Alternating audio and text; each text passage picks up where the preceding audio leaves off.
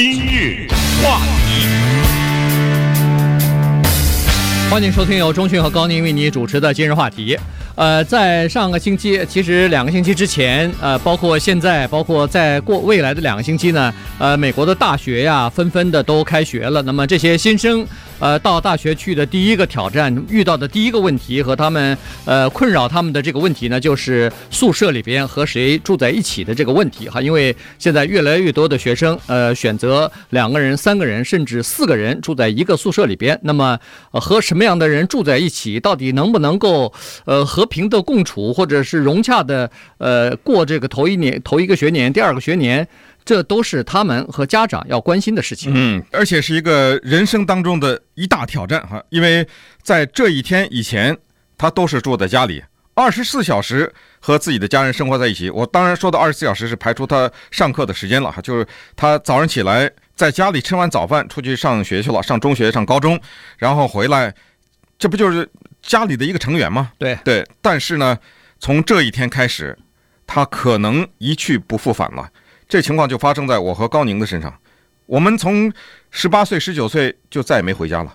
我们说的再也没回家就，就就失去这种规律性的回家了，对吧？对，对呃，就上了大学，像高宁还到了外地，对吧？对，我还是在本城市，偶尔还能回去一趟。到了外地上了大学，我们这很多华人的孩子，但是也会到外州去上大学嘛。嗯，以后的回家就变成什么感恩节啊、圣诞节啊，买个飞机票待两天就走，就变成这样了。然后又找了个工作，比如说你在 San Marino 住，他找了个工作在纽约，后来又结婚了，他有自己的家。基本上这就意味着从这一天开始他就再也不回来了。所以这个确实是人生的一件大事。而伴随这个大事的呢，就是他要做一个以前从来没有做过的事情，就是跟一个陌生人。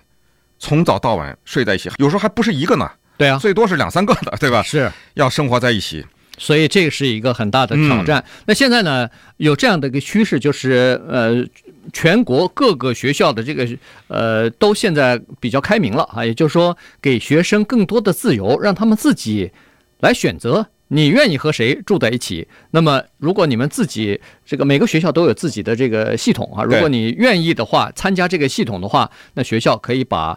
相互之间让你们都列出来，它大概设计的有一些表格，兴趣啊、爱好啊，它主要是分几个方面啊，就是说生活的习惯方面的，然后有一些作息时间，比如说有的人是晚睡觉的，有的人是早起的，呃，这些各种各样的这个生活习惯、饮食习惯和呃卫生习惯，主要它是分这三种啊，然后呃分门别类的看看谁的匹配度比较高，就把他们就放在一起，然后把名字交给学生，那学生自己就可以去查去。当然现在。也有些网站是职业的哈，你你交点钱，他也给你这方面的服务，所以学生现在就多了一点这样的选择。那这个是非常好的，这个确实是好。但是呢，在这个 Cal State Northridge 呢，有一个学生 Brittany 哈，这个女生呢，她在之前并没有享受这样的一个自由度，所以她和另外的一个女生住在一起呢。他觉得搬进来以后，两人相互介绍之后呢，他觉得他有一件事情必须要告诉他的这个呃同伴哈，住在同一个宿舍的一个女友，就说：“哎，我得告诉你一下，我这个人有点洁癖啊。”嗯嗯。那这个另外一个女生也是十八岁的小姑娘，也是第一次离开家，呃，好像觉得没什么关系吧，呃，就说也不以为然哈，就说也就是没把这个当成一回事儿。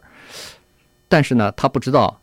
对方的这个洁癖是洁到什么程度？对，有洁癖的人是一个痛苦的人。这个我相信我们的听众当中，如果有人有洁癖的话，他非常明白这句话是什么意思啊。他一生痛苦，原因是您所生活的这个世界是一个紊乱的世界。你要想从这个混乱的世界当中寻找一个能够让你心安下来的一种秩序的话，你可能终生达不到这个目的。而要是从一个肮脏当中寻找整洁的话，那么你就是那个付出的人，因为人家那些肮脏的人，他不负责任呐。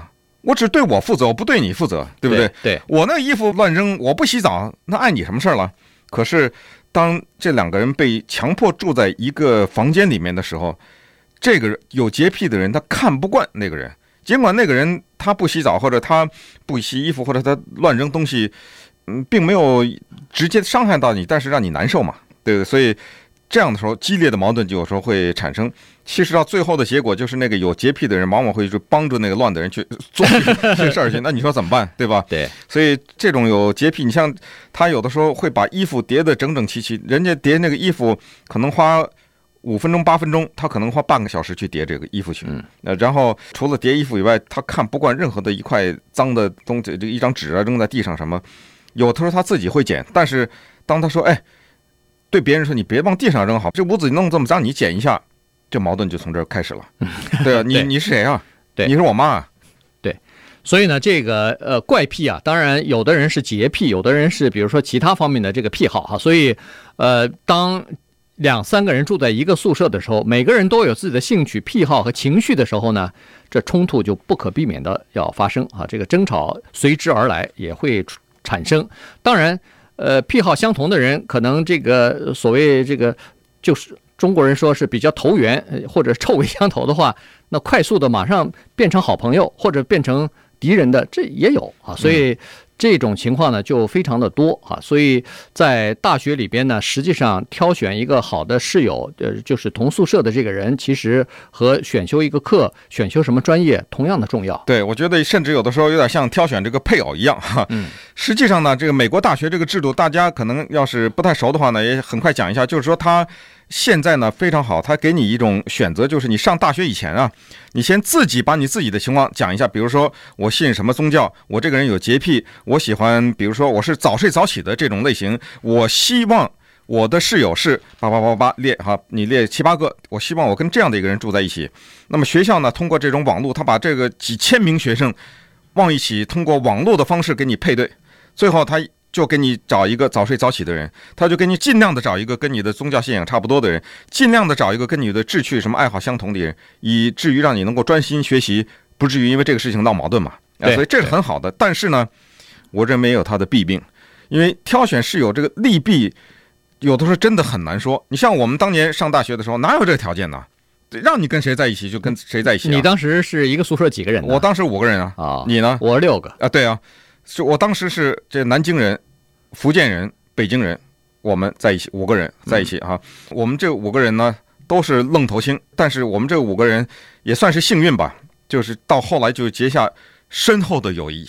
嗯，这五个人就是关系非常好。当然，这有些事情经不起回忆哈。如果现在让我回忆的话，可能我有些事情做的是不怎么样，可能其他的那几个人也有一些事情做的不怎么样，但是。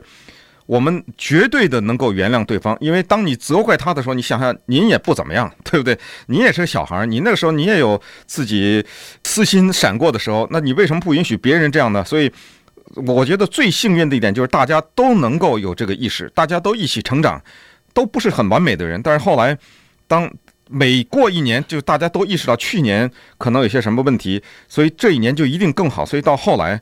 关系非常的融洽，而且这三十几年过来，直到现在此时此刻，就甚至是几个小时以前，我们都还有联系。嗯，你想想，就是这样的关系。对。呃，其实，在大学，呃，择友啊，就是挑选一些好的朋友的话，这个应该算是上大学的最大的任务或者目的之一。好，在呃做调查的时候呢，学生也是这样认为的。尤其是大学一年级的时候，择友就是挑选，不是我，我不是说是找对象啊，就是说选择朋友。呃，比如说同事里边，呃，就是同宿舍的这些朋友和呃其他方面的这个朋友呢，这个是最重要的这一点哈。第一是这个，第二是。学会独立，第三就是要保持一个好的学术的分数，这个顺序是这么排下来的。做调查的时候啊，因为呃，在做调查的时候呢，学生对这三种东西的要求都比较高，而且也对他们也产生忧虑的情绪、焦虑的情绪呢也比较高。那稍待会儿呢，那我们看几个同学的例子好了。话题，欢迎继续收听由钟迅和高宁为你主持的今日话题。这段时间跟大家讲的呢是大学开学之后。大学新生啊，呃，挑选同宿舍的朋友啊，同宿舍的这个室友的这个情况。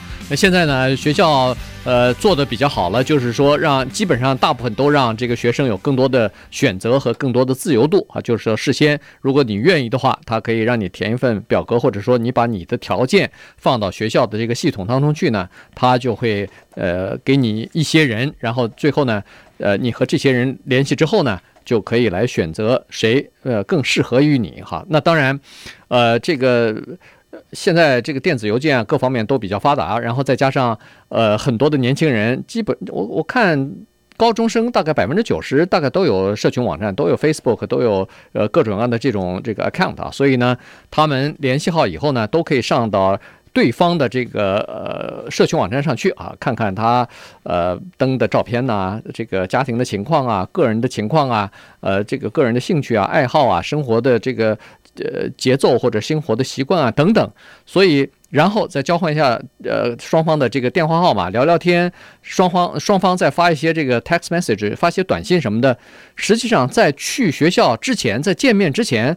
他们已经变成朋友了。对，这个每一个家长都希望这样，这是人之常情。但是刚才讲过呢，我觉得这里可能还是有一些利弊存在啊。弊也有一些，这个弊就是说呢，当你从学校，就是我说的是大学，进入到社会的时候，或者你到一个公司找工作的时候，您可以挑您的同事吗？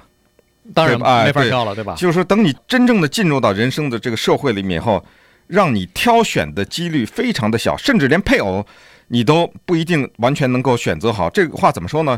有多少男女，或者是咱们把同性恋也算在一起，就是多少这种配偶在一起生活，只有在一起生活的时候矛盾才爆发，对不对？很多人是这样，呃，平时谈恋爱的时候没有什么矛盾，一生活来了。到最后，甚至这个矛盾可以持续到后来都有孩子的以后，两三个孩子都可以离婚了，对不对？很多问题都爆发出来。所以，其实呢，在一个人生相对早的阶段，让他接受这个挑战，然后让他慢慢成熟，这个对这个孩子应该是对他的这个个性的成长有帮助。尤其是他遇到一个很难搞定的人，你只有两个选择：一个就是你想办法怎么把这个人搞定；再一个就是败下阵来。即使你败下阵来，我认为，等将来你再遇到这种困难的人。你可能这个心理上和精神上有些准备嘛，当然，呃，说的比较容易了。对，大家谁都不愿意说自己的孩子跟一个人住在一个宿舍，这个人这个回到房间又抽烟的又什么的，然后态度很凶蛮呢，而且为人呢就是很霸道啊等等，谁也不希望身边有这么一个人。但是，永远我们的家长可能还得记住，就是在这个世界上就是有这种人，往往有时候你就是躲不过，没办法。对，但是家长也好，学生也好，总希望把这个。拖的哦，推迟一下，哎、推迟一下，总是呃让我再多准备一下，让我再和同样的人呃生活在一起，这至少先过，过渡一下吧，哎，先过了大学四年再说吧，嗯、啊，所以一般当时采取这种情况。当然还有一种呃弊病呢，就是以前我们曾经讲过的，就是说这样一来呢，所谓的物以类聚啊，就把你和和你的兴趣啊，啊各方面都宗教信仰啊都差不多的人永远的在一起呢，实际上对开阔你的眼界，对了解不同的人。不同的文化是没有好处的，嗯，但是这个确实也是没有办法哈。这个人他是有惯性的，他总喜欢生活在让自己感到比较舒适、比较安逸的这个环境当中去。所以呢，这个大部分的人都会这么做。但是生活当中实际上啊，呃，从这个调查当中来看，呃，两个人在一个同一个宿舍要可以和平的相处，变成好朋友，倒不一定完全需要。呃，兴趣一致啊，有相同的志趣。其实双方之间在生活当中的容忍度和相处之道呢，也就是说性格方面呢，其实才是最重要的。